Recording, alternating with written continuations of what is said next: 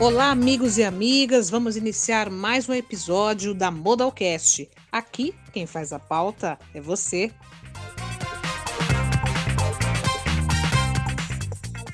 E o tema que vamos abordar hoje é resultado da nossa pesquisa que circulou nos grupos. A maioria votou e escolheu o tema Direitos e deveres dos patrões e trabalhadores em meio a essa crise.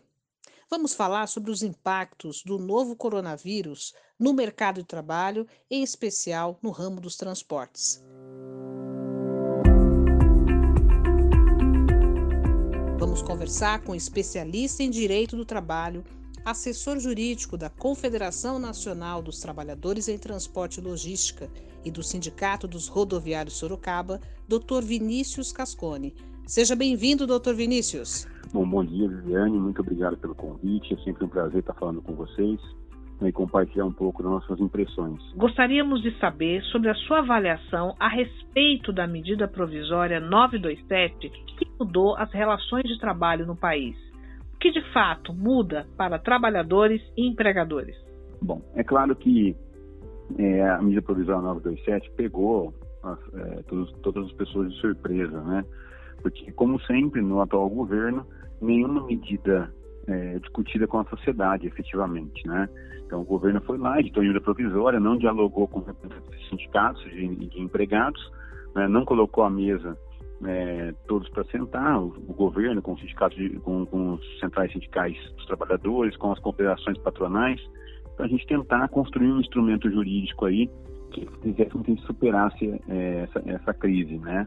Sem prejudicar a renda dos trabalhadores e, ao mesmo tempo, tendo garantia de emprego e com o subsídio governamental, para quê? Para que as empresas pudessem ter como pagar os salários também. E isso foi feito em outros países, Viviane. Na Inglaterra, nos Estados Unidos, outros países europeus.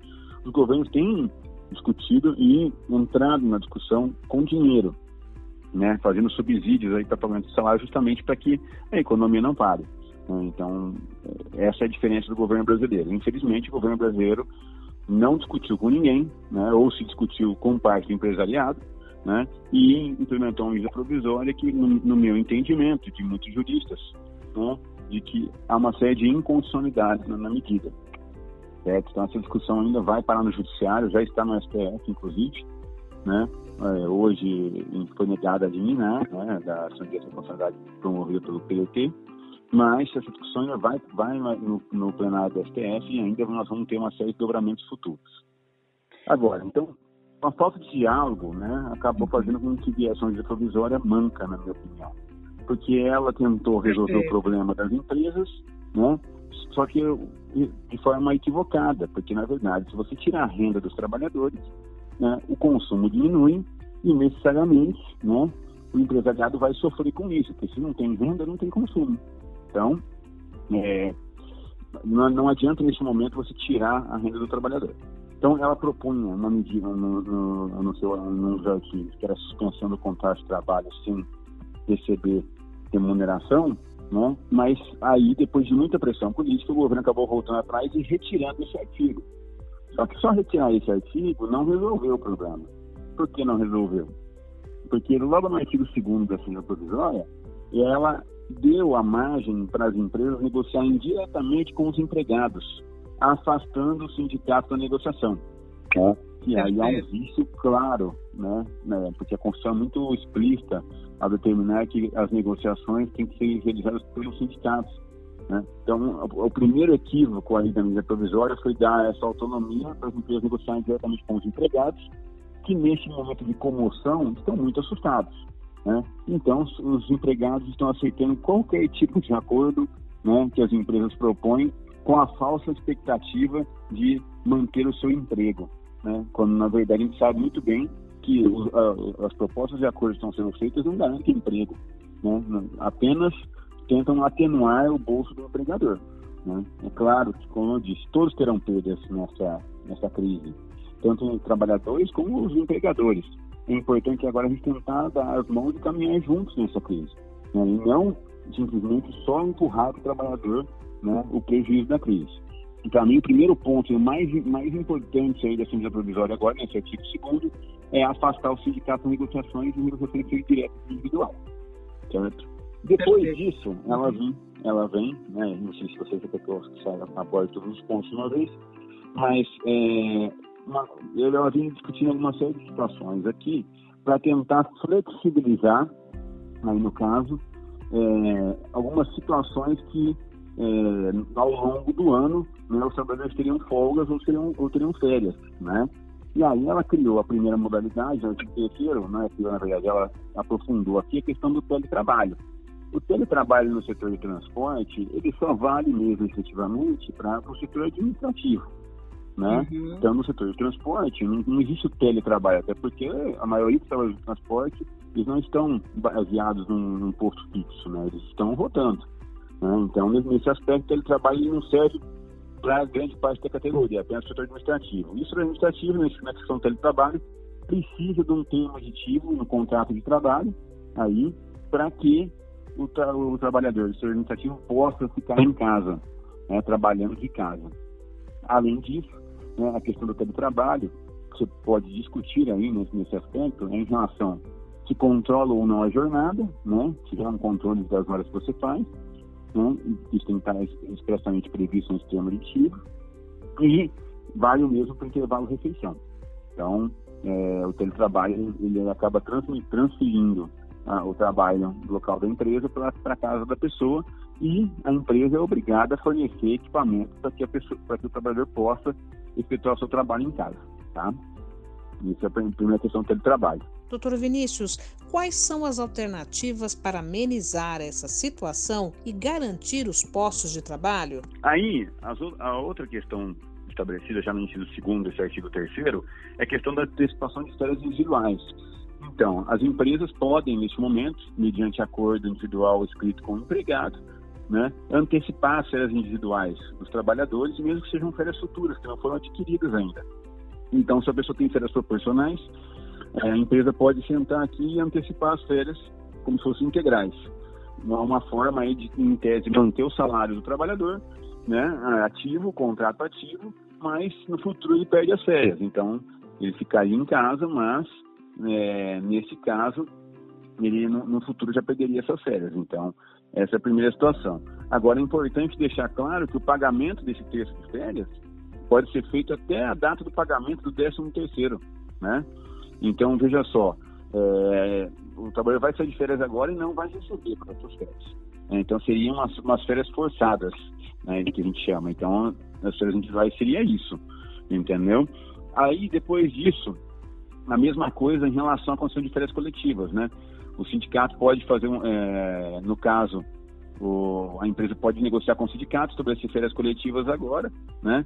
E não é mais necessário aqueles prazos legais de 30 dias para você comunicar, tanto o sindicato ou, no caso da FEND o trabalhador também. Você pode fazer a, a concessão de férias coletivas imediatamente, bastando comunicar com 48 horas de antecedência, tá? Além disso, um outro ponto que se estabeleceu na medida provisória é o aproveitamento e antecipação de feriados. Ou seja, ao invés do trabalhador trabalhar agora, né, as empresas poderiam antecipar feriados. Então, por exemplo, aqui o Corpus Christi, né, é um feriado religioso, necessita de acordo individual com o trabalhador também, né, e aí anteciparia os feriados do Corpus Christi, por exemplo, e aí ao invés é, de, do trabalhador gozar esse feriado quando no mês de junho, e já estaria antecipando os feriados agora. O mesmo para 9 de julho, no caso do Estado de São Paulo, 7 de setembro, 15 de novembro e assim por diante. Então, poderiam se antecipar esses feriados, né, para contar como se fosse folga do trabalhador, tá? Aí, depois disso, tem a questão do banco de horas. O banco de horas negativo, né, que se fala que é um outro ponto muito polêmico, né, e me preocupa bastante, seria o fato do trabalhador ficar em casa hoje e ficar devendo horas para os, para os, para os patrões. Né? Então, eles receberiam seu salário normalmente e teriam que compensar essas horas. O problema é que não se discute a modalidade de compensação, como será feita, deixou completamente aberto e ampliou para até 18 meses essa compensação, sendo que a lei fala que somente é válido hoje o banco de horas é acima de 12 até 12 meses de compensação com a negociação com a participação do sindicato. Então, tirou o sindicato da jogada e ampliou até 18 meses a compensação desse banco de horas. Então, imagine só, né? Hum. Talvez um, um banco de horas negativo aí, vão fazer muitas horas extras no futuro para poder compensar isso nesse período de 18 meses. Outro item que tem bastante preocupação é que durante o, é, o estado de calamidade pública, né, ficam suspensos qualquer relação de exames médicos ocupacionais, clínicos complementares né, dos trabalhadores e mais, é, não será cobrada qualquer fiscalização, não será realizada qualquer fiscalização das condições de saúde e segurança do trabalho. Né? Todos os empregadores têm a obrigação aí, no caso, de garantir a saúde e segurança no meio ambiente de trabalho. Né? E aí, com a flexibilização da fiscalização neste momento, os trabalhadores poderão estar expostos aí a riscos ocupacionais e também, em algumas situações, ao próprio risco da pandemia. Né? Então, uhum. para nós, essa, é, esse, esse dispositivo aqui é muito grave, né? um momento que os trabalhadores estão mais expostos, aí no caso, os empregadores têm aí carta branca para não garantir a saúde e segurança do trabalho dos empregados. Excelente, doutor Vinícius. Com relação à questão do home office, né, como o doutor falou muito bem, que ele vale mais para as áreas administrativas. No caso, quais são os direitos desses trabalhadores que estão em home office? Bom, a primeira coisa do home office, o que, é, que, que ocorre, tá? É, o home office, o chamado teletrabalho, na lei, ele precisa do quê? De um acordo com o trabalhador. Então precisa ter um termo de aditivo, né? Porque a maioria dos contratos de trabalho não, não prevê é, o contrato, o, a jornada no, no home office, no teletrabalho. Então, a primeira coisa é ter um, esse acordo. Se não tiver esse aditivo no acordo de trabalho, no contrato de trabalho, não é possível fazer o teletrabalho, tá? Perfeito. Depois disso, né, o que eu, aí há uma grande interpretação sobre se deve ou não deve controlar a jornada. Meu entendimento no teletrabalho é que sim, deve-se controlar a jornada, estabelecer uma jornada diária, né, para que não fique extrapolando, né, a situação do empregado, né, a jornada do empregado, e que se estabeleça isso por escrito. No próprio termo aditivo, estabeleça o horário de trabalho, que deve, deve ser o mesmo horário que já, já praticava, né, seria o razoável, garantindo um intervalo de refeição também, né, de 30 ou uma hora, depende da situação pré-estabelecida. Então, eu defendo e acredito que devemos estabelecer a jornada, mas há entendimentos jurídicos né, de que é, não é obrigado, não é obrigatório controlar a jornada, né? então e por isso não teria também um intervalo para descanso e refeição. Eu acho que nessa modalidade deixar aberto isso aí, né, uhum. né, faz com que o, trabalhador em casa passe a ser é, ficar disponível para o empregador a qualquer tempo, né? Eu acho muito arriscado isso e defendo que seja estabelecido um, um específico. Então há uma divergência de interpretação jurídica, porque isso vem da reforma trabalhista, tá? de novembro de 2017. Então já há uma discussão no judiciário sobre a relação do teletrabalho, se tem que ter o controle de jornada ou não. E eu defendo que tem que ter, porque é uma garantia do empregado, do trabalhador, de que realmente ele vai ficar à disposição do, do empregador a qualquer tempo. Neste momento de preocupação com esta pandemia, quais políticas públicas o senhor defende para evitar o aprofundamento de uma recessão no Brasil? Bom, é muito importante o seu comentário, porque realmente, como eu disse no começo, vários países, vários governos de países estão intervindo na economia para garantir a manutenção da economia, né? Como no caso da Inglaterra, que é um caso mais emblemático, um estado muito liberal, né? Um país que não intervém na economia em hipótese alguma, que deixa liberdade total, né? É, o capitalismo lá ele é ultraliberal, e lá o governo, né, por incrível que pareça, estabeleceu que vai pagar até 80% do salário dos, dos, trabalhadores. Ele vai subsidiar esse pagamento. Então é uma forma aí de você impedir que as empresas quebrem. Né? Então veja só, o que eu defendo inicialmente é que justamente o governo aí, federal, né, faça uma medida, né, que discutir, lógico, com trabalhadores e empregadores para subsidiar o pagamento de salários durante crise. É isso que eu defendo. Acho que a primeira política pública a ser estabelecida é isso. No caso do setor de transporte, é muito mais tranquilo fazer isso, inclusive, porque quando a gente faz o transporte público, principalmente, né, que é, é que existe um grande conjunto de trabalhadores, você tem as concessões públicas, os contratos de concessão, então você pode aplicar subsídios municipais, inclusive, né, dos municípios, e também subsídios do governo federal. Né? É possível você estabelecer isso. Então, é, a primeira questão importante para mim porque o subsídio para pagamento de salários. Né? Lógico que subsídio tem que ser vir, vir lastreado numa garantia de emprego, suspender as demissões, porque é tipo de demissão no encontro da crise. Né? Então, se você subsidia salário, se, se o dinheiro dos people está indo para isso, né? ao mesmo tempo, as empresas têm que cumprir sua responsabilidade social né? e não é, per, permitirem não realizarem as demissões nesse período. Eu acho que a principal política pública é essa. Né? Então, que deveria ser estabelecida uma intervenção governamental para que tivesse subsídio de salários. Excelente. E por último, doutor Vinícius, que eu já agradeço a, a, a, participação em nosso podcast, gostaria que o doutor falasse para os nossos sindicatos a orientação nesse momento de pandemia e de muito receio e de medo também. Olha, mais importante para os sindicatos agora é assumirem o protagonismo né, da defesa dos trabalhadores. Então, é um momento delicado de nossa história, talvez um dos mais delicados de nossa geração, né? E eu entendo que neste momento os sindicatos devem ser cada vez mais o guarda-chuva dos trabalhadores. Não deixar os trabalhadores fazerem acordos individuais, né? Subsidiar os trabalhadores para que antes de assinar qualquer coisa procurem o sindicato, né? E que os sindicatos aí é, compreendam que o, que o papel é, da das nesse momento é muito mais importante que até no passado, né? Porque neste momento de crise, né, de que, as, que os trabalhadores estão mais é, instáveis, a preocupação é gigantesca os trabalhadores, o sindicato tem que aí aparecer com mais força, né, justamente para demonstrar o quanto ele é representativo, o quanto ele é imprescindível nas relações de trabalho.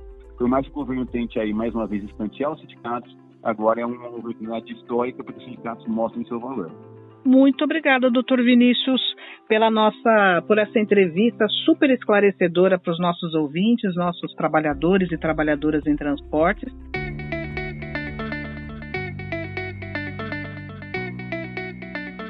Está chegando ao fim mais uma edição da Modalcast.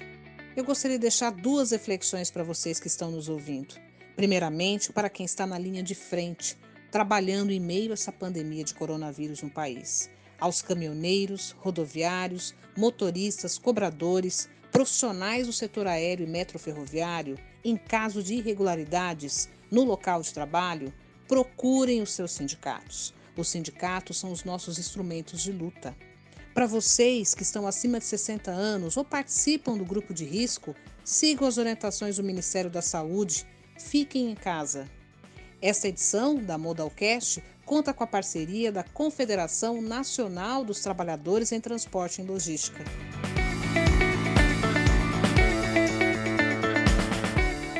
Quero agradecer a todos vocês que participaram da nossa enquete e aqui quem faz a pauta é você.